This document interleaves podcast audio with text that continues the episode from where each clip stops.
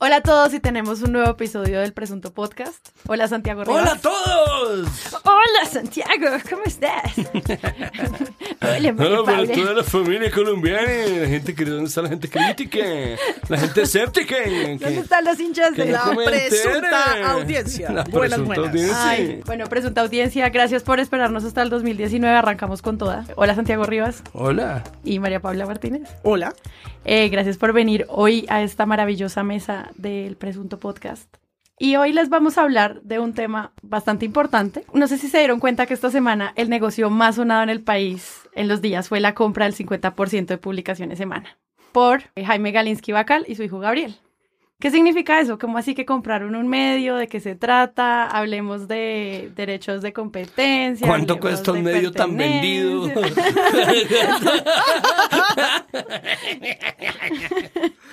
Sí, a ver, si quieren comprar el ¿Qué les presunto podcast, dejamos el link abajo. Pero ¿qué, les quedaba los de semana que son los más vendidos del mundo? Para Entonces, que los compraran. Bueno, ya. sí, hablemos de dueños. Les Muy recuerdo, eh, Presunto Podcast tiene Twitter, arroba Presunto Podcast. Gracias a todas las personas que nos siguen enviando titulastres, agendastres.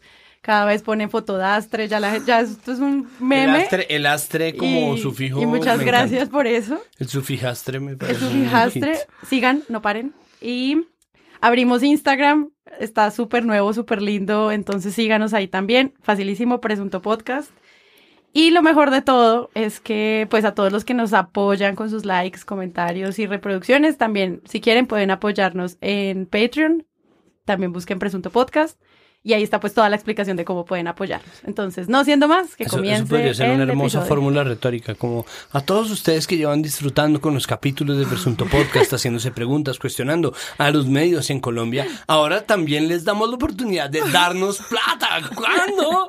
¿Cuándo se había visto esta oportunidad de oro que usted puede Estamos, aprovechar? estamos diversificando. Estaban, podían dar likes, retweets, compartir y ahora también pueden financiar. Yo sé, Tan, tan. tantos de ustedes que estaban viendo. ¿Cómo usted Venga, ahora me siento re mal. Bueno, pues ahora pueden. Ahora pueden gracias a Patreon. Los que se estaban arrancando las vestiduras por no estarnos dando plata. tirándole plata a su teléfono inteligente a ver si nos llegaba. No nos llegó, pero ahora. Ahora tenemos Patreon. Tenemos Patreon. Ahora me siento súper mal, voy a hacer el Patreon. No, mentira. Eh, pues ahí hay recompensas, o sea, no es solo como que nos den plata, también No, hay unas nosotros cosas les que van a damos pasar, también. van- les vamos a dar episodios. Esto también hace que, a ver si publicamos cada semana, Dios mío, porque hay plata de por medio. Entonces, Bueno, nada, es el beneficio, todos salen ganando. El gana gana como.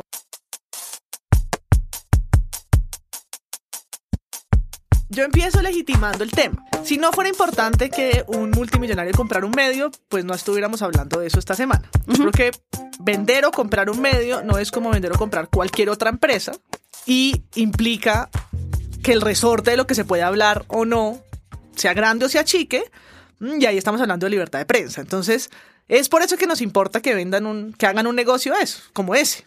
Es decir, estos millonarios, pues me imagino que en el año compran o venden muchas empresas, o se venden y se compran muchas empresas en Colombia, pero a ninguna le hacemos programa ni de televisión, ni le invitamos a donde Vicky o, o de pronto. En cambio, la revista Semana sí, porque estamos vendiendo, se está vendiendo el 50% de la única revista de influencia política semanal impresa. Entonces ahí nos importa porque depende de quién sea el dueño la información que se produce. Como No, que de además- inmediato te hace pensar en aquí algo va a pasar, algo va a cambiar. Claro, pero es que además.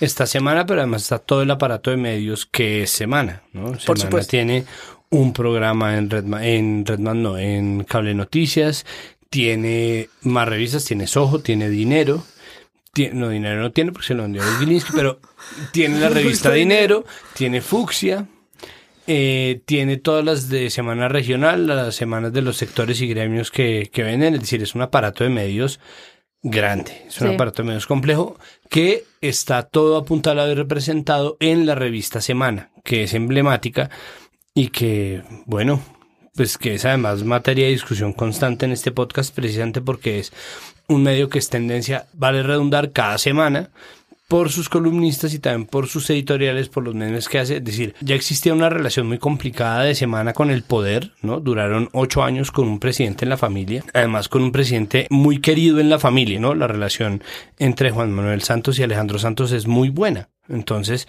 eh, ya eso era un complique. Y ahora también existe una relación de amigos y en su momento en las elecciones existió una relación con Vargas Lleras. Uy, perdón, este lugar común. Para nadie es un secreto que Semana tiene una relación muy estrecha con el poder. En esos momentos te hacías preguntas sobre, ¿es porque son amigos? ¿Es porque comparten intereses políticos? ¿Porque hay una influencia No. de parte y lado? Pero en este caso es porque son los dueños. Yo me hago otras preguntas y es, este millonario, como Hugo Paco y Luis, los millonarios todos ricos, no compran un medio porque un medio sea buen negocio, porque no hay tal. No Sí, hay no. buen negocio. Tener un periódico, una revista o un medio rentablemente, y yo no soy economista, pero les aseguro que es mejor negocio comprar un hotel, como lo tiene el señor Gilinski o lo tienen los hoteles Estelar, y los de él son los Sheraton.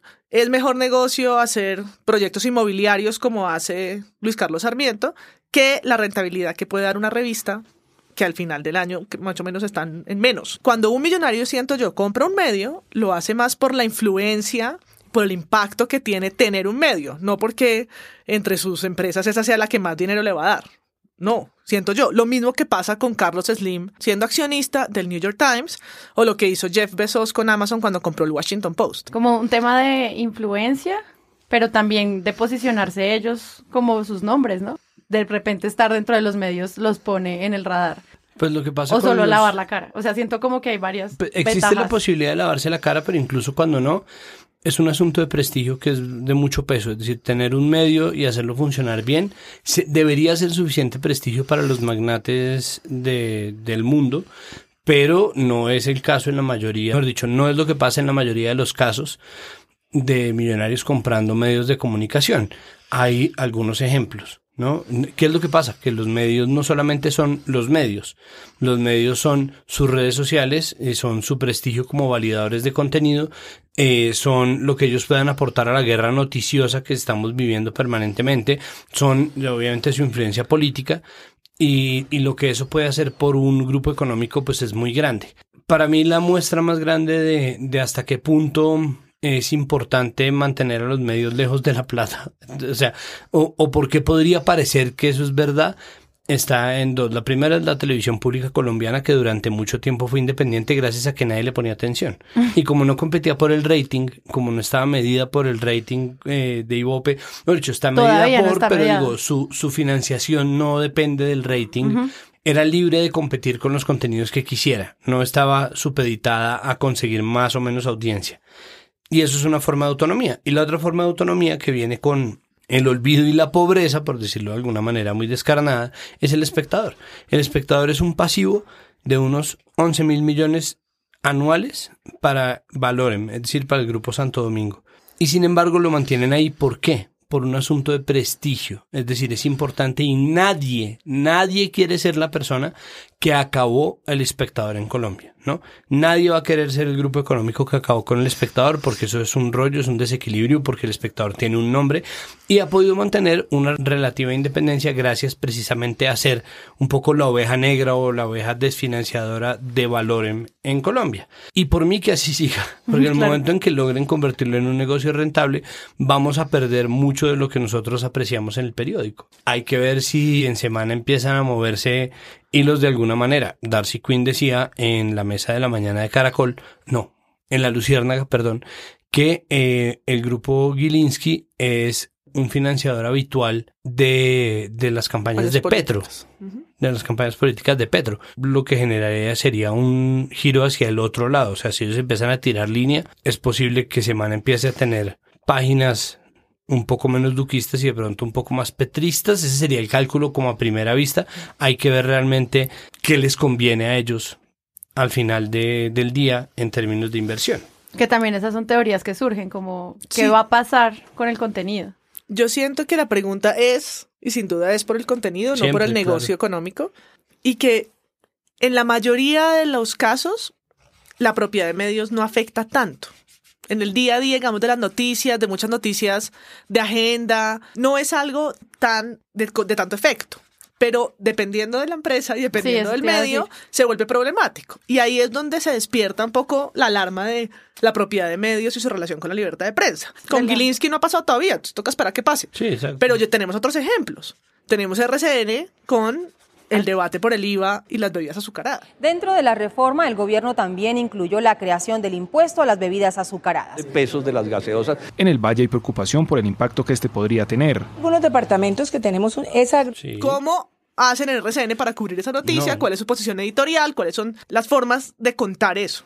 Ha pasado perdón. también con plan, cuando el tiempo era de Planeta, no, pues ahí también se notaba desde su sección de crítica de, de libros hasta en las, en las editoriales y en, el, y en el contenido. Con el espectador igual, ahorita que llegue el Fixi, no, pues ahí está Cine Colombia y hay una relación. Por otro lado, no vamos a hablar de lo local, ¿no?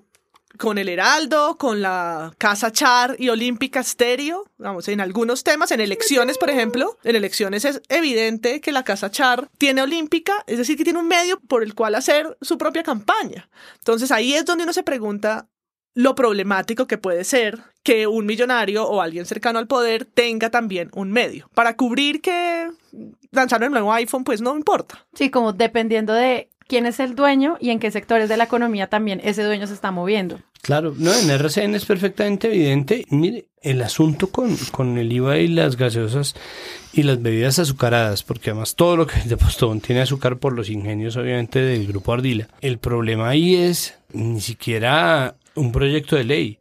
En RCN no se habla de diabetes infantil. No, no, no, es tema. O sea, no, se suprime por completo la idea del periodismo de servicio, de la comunicación como un servicio de la comunidad, y de inmediato estamos nosotros ante una comunicación que viene con vacíos, ¿no? Entonces, ¿cómo puede uno tener el programa de Santiago Rojas y no poder hablar de diabetes infantil o de diabetes en absoluto? Porque entonces empieza, bueno, hay que tener una ¿Obesidad dieta con menos azúcar y el coordinador de piso, bueno, ¿no? Como, qué locura, pues qué locura que uno no pueda hablar de ciertos temas y creo que todas las posibilidades que existen para que les resulte un buen negocio a ellos eh, todavía están por verse, porque yo creo que un medio se puede volver autosostenible a punta de generar prestigio y una buena estrategia de multiplataforma, pero uh, está por saberse. Otros dos ejemplos, miren, por ejemplo, grandes grupos económicos que no tienen, bueno, que aparentemente no tienen unas inversiones específicas, digamos, en nada que no sean medios, como el grupo Prisa, igual están muy supeditados a la pauta, o sea, el asunto con la plata es muy serio. Entonces, en Caracol, nadie le dice a uno qué decir por experiencia, pero yo estoy seguro que en el momento en que una gran empresa, como en algún momento pasó con Rubiales, decida retirar, con Pacific Rubiales, decida retirar una pauta multimillonaria, va a salir el, el periodista, porque un periodista no tiene por qué costarle 500 y pico millones de pesos a una empresa. Y ahí ni siquiera son las inversiones de Del la empresa. dueño. Son las la inversiones publicidad. en pauta. ¿Qué pasa? RCN, bueno, no RCN, Postobón empezó a pautar en otras emisoras que no fueron RCN porque RCN no les estaba dando suficiente visibilidad, pero porque además ellos también necesitan amarrar el debate en los otros medios. O sea, no pueden volver solamente RCN o La República los eh, caballitos de batalla contra el IVA a las bebidas azucaradas. Y por otro lado, RCN Radio, que no da ganancias, que está peleándose le cara el quinto puesto, el sexto puesto, es una emisora que es mucho más libre relativamente, pero en donde se encuentran voces independientes que son apreciadas, o sea, que, que están ahí y que tienen un prestigio específico. Entonces, el asunto con la inversión depende de qué se les escapa, qué no se les escapa y sobre todo, y yo insisto, qué les conviene más para su negocio. Claro, pero eso se siente para algunos grupos económicos. De pronto no sé tanto uno cómo puede evaluar eso cuando los dueños de los medios son familias. Pues yo siento que la pauta, como decía Santiago, muestra lo mismo, como quien pone la plata, llámese el dueño o el pautante, pues limita o cerca un poco los límites de dónde, hasta dónde puede llegar uno con un tema. Y eso para mí es evidente.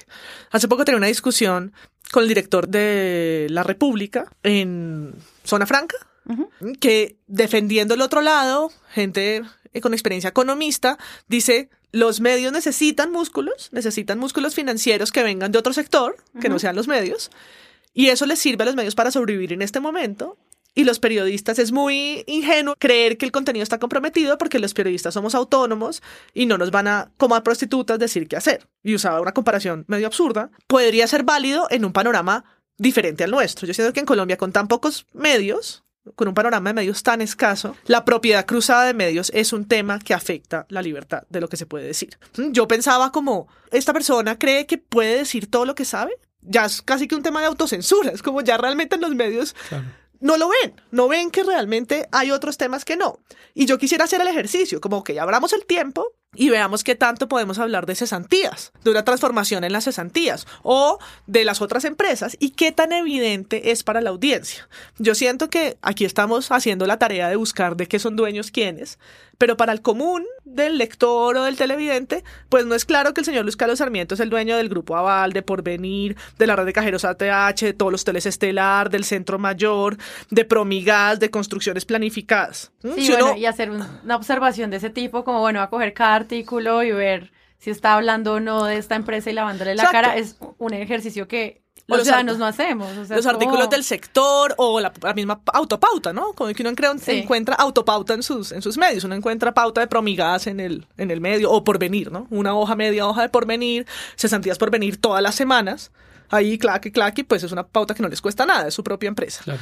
O Ardila Lule, que tiene RCN TV, Mundo Fox, RCN, la radio, Win Sports, UF Móvil, Incauca, Ingenios, Azúcares y Mieles, los coches, Postobón. ¿Qué tanto uno tiene claro ese panorama? Pues casi nadie.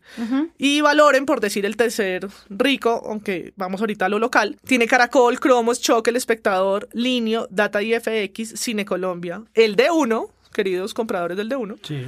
Biofilm, Gases del Caribe, hoteles en Playa Blanca, Barú, una de las islas, y tiene también empresas en logística y transporte. ¿Mm? Entonces, claro, pues no, no todas tienen el mismo impacto. No, Yo siento todas que, por supuesto, la cara o hacer los ingenios. Exacto, los ingenios tienen más presión que lo que pueda tener, qué sé yo, Ditransa, que es una empresa de transporte, pues Claro. no es tan importante. Pero recuerdo el episodio de Vicky. En el libro de Vicky Dávila, ella cuenta que el episodio este de las almendras terminaba también con unas llamadas arriba donde insinuaban los policías y militares también son quienes cuidan los ingenios en el Cauca. Entonces, un asunto de la comunidad del anillo, no sé qué, terminaba haciendo el triángulo de la propiedad. ¿No? Ah, ojo, démonos pasito, esto lo cuentan en el libro, démonos pasito que rumoreaban arriba, porque de la policía están llamando a decir que ellos son quienes cuidan los ingenios. Entonces ahí para mí es evidente, en- en, en cuestiones como esas investigaciones truculentas, la propiedad de medios sí importa. Nosotros como país hicimos hace unos años una transición que no hemos terminado de hacer porque nosotros necesitamos de dos clases dirigentes, ¿no? Las familias de periodistas estaban muy conectadas al poder, pero son al mismo tiempo familias de políticos. Yo sé que los Cano no, para mayor crédito de ellos, pero los López, eh, los Lleras, Los los Santos. Eh, las familias que son los Ospina, los, eh, los Gómez, los Pastrana, todos han tenido en algún momento, ve, los Ospina ahora que lo, que lo veo no estoy seguro, pero los Pastrana los Gómez sí fijo, tenían en su momento un medio de comunicación que servía a los propósitos ideológicos eh, y coyunturales también de cada una de las familias regentes de eso. ¿Qué es lo que pasa? Nosotros tenemos una larga costumbre de medios que están en nombre de la, entre comillas, estabilidad del país y sus instituciones entregadas por completo al poder, ¿no? Y hay muchos, muchos ejemplos.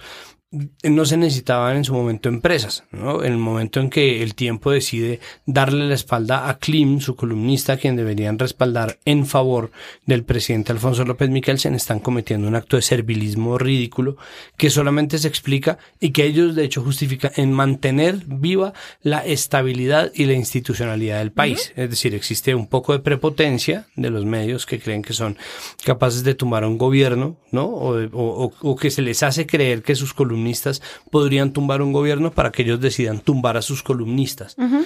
Y existen, pues, de, de ahí en adelante todos los ejemplos de desfinanciación en el momento en que no había grupos económicos detrás. La prensa, que era el medio de los Pastrana, fue desfinanciado por el gobierno Samper. Se les fue cortando la pauta, la pauta, la pauta hasta que ya no tuvieron cómo sobrevivir. Y en el 96, 97 terminó desapareciendo por completo el periódico. Mm, el espectador en su momento también vivió una crisis. Yo no sé si ustedes recuerdan que en algún momento de su historia fue un semanario. Y son muchos así los que han ido en, en mecanismos de censura y de silenciamiento de baja intensidad eh, desapareciendo de ahí. Eso incluye a eh, los reencauchados y, e incluye también, pues obviamente, eh, a todos los periodistas a los cuales se les ha dado palo. Eso incluye, por supuesto, el editorial que Luis Carlos Sarmiento mandó subir al tiempo en contra del impuesto al patrimonio. Es decir, ya, nosotros ya tenemos un montón de, de jugadas y por eso nosotros tenemos medios que sin necesidad de tener grupos económicos mm, que uno asume, y esto es una suposición mal hecha porque uno no lo sabe, y pues ya ven lo que dijo Darcy Quinn del grupo Gilinski, están tendiendo hacia la derecha, ¿no?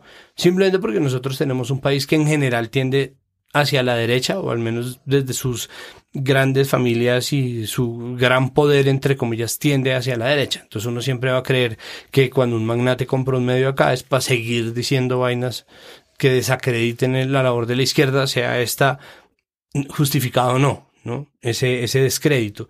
Es complicado, ahí sí, y ahí adhiero a lo que dice María Paula, es complicado evaluar el caso colombiano como si fuera cualquier otro caso. En Estados Unidos existen muchos más ojos encima, muchos más reguladores, existe un negocio basado en el prestigio y existe además una infraestructura económica que permite experimentar con los medios. Aquí los medios terminan siendo los peores negocios de cada grupo económico. O a ver cuánta plata se gasta el grupo Ardila en la República, que es gratuito, que le llega solamente a los interesados en economía, pero que tienen que hacer un tiraje mayor, que tienen que sacarlo un buen papel. Yo quiero ver cuánto les cuesta y cómo no, cómo no van a hacer eso unos pasivos. Entonces aquí en Colombia es muy distinto, sobre todo teniendo unos medios tan habitual e históricamente serviles al poder. Sí, y también hay que hacerse la pregunta sobre pues lo difícil que es financiar también un medio en el momento en que alguien decide abrir un medio independiente. Entonces, soy un medio independiente, ¿qué significa eso? ¿Por qué tiene un peso tan grande decir que somos independientes? ¿Los otros son dependientes? Como cuando un medio se autodenomina independiente, siento que hay una discusión como que es mejor. Y no sé si el hecho de que los Galinsky hayan comprado Semana haga que haya una percepción sobre entonces que el medio es peor. Claro, yo creo que nadie se va a atrever a decir, ah, Semana perdió su independencia. Es como, ¿cuál? ¿No? Sí, sí, sí. Diferente que si mañana nos dicen que la silla vacía va a entrar al grupo de Sarmiento Angulo. Uno diría, como, ¿qué? ¿Qué? ¿Cómo Sí. así? ¿No? Porque son medios que crecieron lejos de las familias históricas tradicionales de presidentes que narraba Santiago y lejos de las grandes empresas. También, obvio, disclaimer, hay quienes dicen, ah, pero igual la silla tiene, eh, tiene dinero de Koala, que es uno de los de quienes financian la silla. Pero la discusión está abierta de dónde nacen. Son medios nuevos que no tienen esa tradición de guardar la institucionalidad que hablábamos ahorita. Entonces, no hemos dicho quiénes son los Gilinski, ¿no? Los Gilinski que ahora aparecen en el panorama, que son los sextos, séptimos, no sé qué, ricos en Colombia, cuyas fortunas ascienden a no sé cuántos miles de millones de dólares, son dueños de Servibanca, son dueños de Banco Sudameris y tienen también acciones en los hoteles Sheraton, entre otras cosas. Sí, como Rimax y Yupi, creo que. Ah, sí, son los dueños ahí. de Rimax, es verdad. Cada vez que usted se sienta en una silla Rimax, se están sentando en una pieza Gilinski. Entonces, Gilinski original. digamos de entrada uno diría, bueno, pues qué, qué historias vamos a comprometer con la silla Rimax. No, pero pues. La banca es un, la banca, digamos, es, es un gran sector, un sector con mucho, con mucho que atender en un país. Y he visto esta semana muchas cosas sobre sus influencias políticas, que hablábamos ahora, ¿no? Como que estas empresas, o los del grupo Gilinski a través de sus empresas, qué campañas políticas ha financiado. Bueno, hilando fino, hay un asunto sobre plásticos, ¿no? Una de las grandes nuevas discusiones ambientales está en el consumo de plásticos. Si ellos son propietarios de Rimax, Rimax Plastics, ¿Qué vamos a ¿Qué decir? vamos aquí a así decir? aparece, Rimax Plastics, eh, pues Rimax. Eh, Sí, no, ¿cuál pues, ¿qué contaminación hablar? del Claro, plástico en ¿cuál los mares? Pero, por favor. ¿Cuál exceso de plástico? Antes, no, no tenemos suficiente plástico, Sí, ¿no? Entonces- compra sillas. Sí, exacto. Compré más sillas y, y- y- y vasos hechos con residuos de sillas y, y Pitillos hechos con, yupi. con ah, pitillos de yu- pitiyupis. Yupi Bueno, yupi, de que de paso sí. es plástico también, de leche, De colores. Bueno, es difícil cuando uno dice, hey, ciudadano, tú que lees el periódico, piensa cada noticia, quién es el dueño detrás de esto, qué te están queriendo vender. Eso no pasa. Eso no va a pasar, pero, Pero, yo- aún así siento que de pronto si los medios fueran como un poco más claros, como, hola, este reportaje de Hoteles Estelar, ah, es que nuestro dueño es el dueño de Hoteles Estelar. Eso tampoco pasa y la Liga contra el Silencio contra lo que estaba pasando con la alcaldía de Bogotá, que no, no entendías que es que Bogotá estaba queriendo decir que era linda. Ay, la de Medellín. Y eso es discusión. Pero Y la de exacto, Medellín, ese y es la Chari. eso es una discusión del disclaimer. disclaimer. Sí. Así como funciona ahora con la pauta después de la historia de la liga, es que tienen que decir, hola audiencia, esto es un contenido pagado por la alcaldía de Bogotá. ¿Qué pasa en Washington Post? Cuando hacen historias sobre Jeff Bezos, ponen el disclaimer. Al final, hace poco vi una eh, sobre el matrimonio o el divorcio, algo así, era una historia ahí toda light, no, no trascendental. Y al final del chapó había una frase que decía muy claramente, Jeff Bezos es el propietario de este medio. Esto no le cuesta nada a los medios Son cinco palabras, o seis, o lo que sea. Poner una etiqueta. O sea, es como- Pero eso deja, digamos, le deja a la, a la audiencia claro un mensaje. Claro. En este caso, no me parecía trascendental y me pareció aún más interesante que incluso en una nota de color hagan el disclaimer. Aquí uno podría decir, listo, en las negociaciones del IVA pongan el dueño de este medio es Ardila Lule, el dueño de Ingenios Azucareros, ¿no? Porque hay mucha gente que tampoco ese nombre le dice nada. No. ¿no? Entonces, esos disclaimers no se hacen o no se hacen tanto. En prensa a veces se hacen, ahora se están haciendo en el tiempo, con la pauta, pero en televisión jamás se hacen y en la radio tampoco. O sea, en la televisión uno está oyendo una noticia y dicen, bueno, stop. RCN Televisión es una empresa de la organización Ardila Lule, propietaria de compañías con intereses en la industria de bebidas azucaradas. Ahí pasa desapercibido. Y es donde más lo vemos, porque uno está viendo Win Sports y es como postobón, postobón, postobón, Win Sports, postobón, postobón. No todo y RCN. Y es como una cosa que uno No, está pues. bombardeado por la autopauta. Además tiene también un equipo de fútbol. Nacional. El Pero es nacional. que- Entonces es como, ah, la propiedad me atraviesa. Sí. No te lo están diciendo y el consumidor no se da cuenta. Es como, No, yo nunca me doy cuenta de eso. No te lo están Estoy diciendo, pensando pero- cuando me doy cuenta y es cuando estalla realmente un escándalo que afecta Claro, pero la vida estás- ciudadana, Claro. como la diabetes, los ingenieros asegureros, el IVA. Pero si es el nacional, pues a mí eso no. Sí, y Char también tiene el Junior, ¿no? Char, sí, claro. Imagínate, entonces eso es como en los partidos hay publicidad, es una La vaina olímpica cruzada. y la como- alcaldía y todo. Y la No, pues alcaldía y la olímpica. Y las gorras. Por y la ejemplo, en tiempo de elecciones era perfectamente evidente que el Char le había metido, fue a Char le había metido una plataza al Junior, precisamente buscando estallar el voto por Vargas Lleras. O sea, como afianzar el voto Vargas Llerista de la costa, regular. que es muy grande, le salió muy mal, pero el man se bajó rápidamente de ese barco y se montó en el barco, ¿El pues, barco? ajá, el barco del gobierno. Para ser millonario uno no puede ser bobo. Entonces, eh, sí. Eh, pero para todos los amantes del fútbol, es bastante evidente, por ejemplo, una rueda de prensa de RCN después de un partido de Nacional. ¿No? ¿No? Si Nacional, si Nacional perdió, es una derrota injusta. Si Nacional ganó, es el mejor equipo del mundo. Pero es descarado por- porque además, y esto se le suma a otro esquema maligno y perverso, el ascenso y la pirámide que es un Everest del periodismo deportivo, es muy complicado. Y hay gente que opta, como en todas las competencias, por lambonear. Y de esos vive ese tipo de, de- de periodismo, ese tipo de medios. Entonces la cantidad de, de gente que sale después de un partido, entonces todos los penaltis que no le cobraron a Nacional y todos los fuera de lugares que no eran fuera de lugar y todos los goles en fuera de lugar que no estaban en fuera de lugar. Y, es decir, el- la carga es tan evidente que uno dice esto no es trascendental, no es importante. Volvemos a una hermosa Pero miren lo frase sutil de la propiedad claro, atravesándonos por los medios de comunicación. Está de cuerpo entero. ¿Qué tan, que ahí pues volvemos a lo de semana? ¿De qué sirve comprar un medio tan vendido? Sí, ¿qué, qué van a hacer con ellos? ¿Qué van a hacer Van con a salir eso? las portadas de Petro. Sí, y de los, de los economistas con quien A compartí él, panel, ¿no?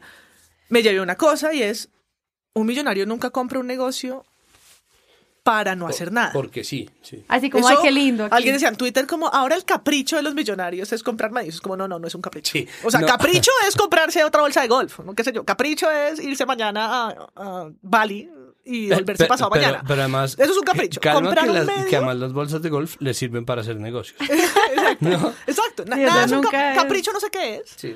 Ay, capricho No, es otra el- cosa, el- lo que hacen mis hijas. Bali, las mordazas y los látigos, no sé, o sea... Exacto, capricho es otra cosa. Lo están haciendo estratégicamente. Claro. Y yo siento que Gilinski no se compró semana porque no tenía nada más que hacer. Eso no, Como, no, no ay, es un capricho ay, millonario. Tengo resto de ganas de un medio, voy a ir a comprarme para allá un podcast. O sea, No. no, es como...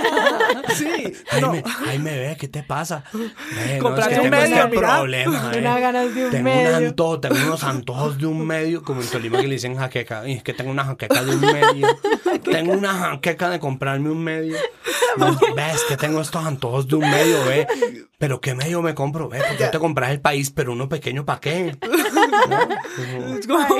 No va a pasar, lo compran por algo y su ganancia no puede ser, tú no, tú no tienes, no compras el 50% porque no está comprando el 2, el 3, ¿no? Los pedacitos esos que tienen todavía algunos, está comprando el 50%.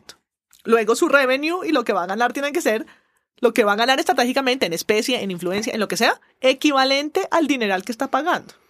No, y en influencia, sí, es que es evidente, o sea, ese nombre está sonando un montón, ya. sí, hay muchas ¿Cómo, preguntas. cómo, ¿Ustedes vieron? cómo me vuelvo trending? Ay, pues me voy a comprar semana, a ver qué Pero la gente para hable de empezar, mí.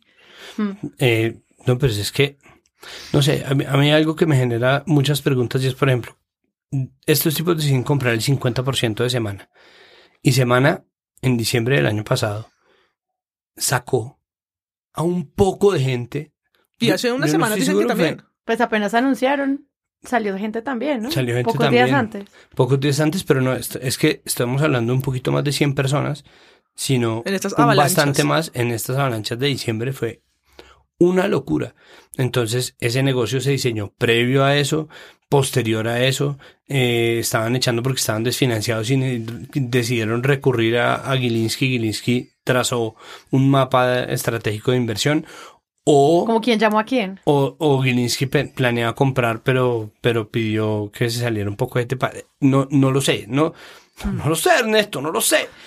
O sea, queda una intriga más con respecto a eso. Ahora, en términos de propuesta, la misma propuesta que nosotros hacemos siempre. Financien y colaboren con los medios que no les están pidiendo mucha plata y que son medios independientes, ¿no? Está Mutante, está La Silla Vacía, está Razón Pública, está Cuestión pública. Pública. perdón, razón pública, cuestión Sí, pública, ambos. verdad abierta, si no estoy mal. No, Ahí- verdad abierta es de publicaciones semanas. Sí. ¿Sí? Sí, Es sí, sí. Ve, marica, lo ¿Viste? que son las cosas. ¿Qué diría Gilinski si dices eso, hombre? Sí, financialo. Financialo. A ver, armémosle un crowdfunding, ¿qué es esto? Bueno, este tema de la concentración de los medios, en serio, es un asunto de libertad de expresión que hay que tomarse con pinzas. Eh, esperamos que todos los oyentes de Presunto Podcast ahora también empiecen a ver desde esa perspectiva las noticias que leen, lo que consumen. No todo es malo, aquí no todo el mundo No, quiere hacer no. conspiración para destruir el país. Pero Y- y- es mejor que tengamos como el criterio Sí. suficiente para evaluar de quiénes son los dueños, esto por qué nos afecta, cómo esto puede afectar la autocensura, la censura directa, la salida de periodistas y pues también porque seguimos teniendo medios. Y son claras las resistencias que los periodistas puedan lograr hacer en las redacciones. Y hay que valorar el trabajo que hacen muchos, Claro. a pesar Claro. de estar en un medio cuyo dueño es quien sea. A pesar de eso, no gracias a los, a los dueños, sino a pesar de ellos, logran publicar ciertas historias, hacer ciertas notas y tener esa resistencia adentro. Y eso es muy valioso. Pero también ser conscientes de esos temas que empiezan a quedarse a un lado por, la, por el dueño, por la ideología. Yo recuerdo también mucho por no solamente hablar de los grandes de Bogotá, no fue Joey Ackerman que se quedó sin la columna del colombiano cuando dijo que Dios se había equivocado. ¡Chao! Ah, sí, claro. ¡Chao! ¿Sí? Pues es Entonces, que- es así de tajante la, la, el propietario con su ideología. Sea, llámese la de la creencia del universo o su ideología mercantil. Ujú. O con las relaciones políticas que tiene con Exacto. amigos y familiares. Exactamente. No, no, no, es, es No, que... rastrear el poder desde los medios es una tarea que pues es muy chévere, la verdad. Pues uno puede seguirla mismo. con cuidado y pues para eso están los periodistas que están ahí adentro, los que están afuera y pues también todos los que estamos eh, consumiendo medios todo el tiempo. Como hagámoslo un poquito más responsable también, nosotros no ser tan pasivos. Como me llegó esta noticia de que bueno, la donación de Postobón en La Guajira, sin darme cuenta que es que pues están Cufú, haciendo una fundación y Cufú, y todo lo que habíamos hablado, pues ya, como en otras cosas. Esta es la, la semana del Día del Periodista. Ah, Como sí, que sí, todas sí. las universidades están celebrando, las universidades que tienen comunicación social, entonces pues feliz día a los que quieren ser periodistas, a los que ya hacen periodismo, a los que se dejan criticar por nosotros y todas esas cosas. Sí, Eh, muchas gracias porque es una labor loable, es una labor que toca seguir haciendo. Eh, creo que este año más que nunca está claro cuál es el valor del periodismo y de la libertad de prensa en este país. Luchen por ella. Eh, sí, hay que, hay que darse la pela por hacer las vainas bien. A ver si un periodista a la vez logramos convencer a los medios de que no es por la moneda, sino por cumplir con sus labores que se debe contratar a los periodistas y no tratarlos como si se les estuviera haciendo un favor, que eso sí es una cosa muy ridícula y muy abyecta y Sí, muy sí. indigna. Y yo creo que también a los periodistas como nosotros habla bien que podamos ser autocríticos y que tengamos es- espacios de reflexión como este para pensar nosotros mismos. Yo creo que adolecemos como periodistas de mirar los propios medios, ¿no? Le, le pedimos al poder, le reclamamos a las empresas, pues también hay que reclamarnos a nosotros mismos y a nuestros medios cómo están haciendo la tarea y pues para eso también está este espacio. Listo, entonces Santiago, muchas gracias. Con muchísimo gusto. María Paula, Adiós. Yo soy Sara Trejos y de nuevo Presunto Podcast en Twitter, arroba Presunto Podcast, muy fácil, Instagram igual y pues Patreon también. Patreon. Y estamos grabando en los estudios de Magic Market, los queremos, chao.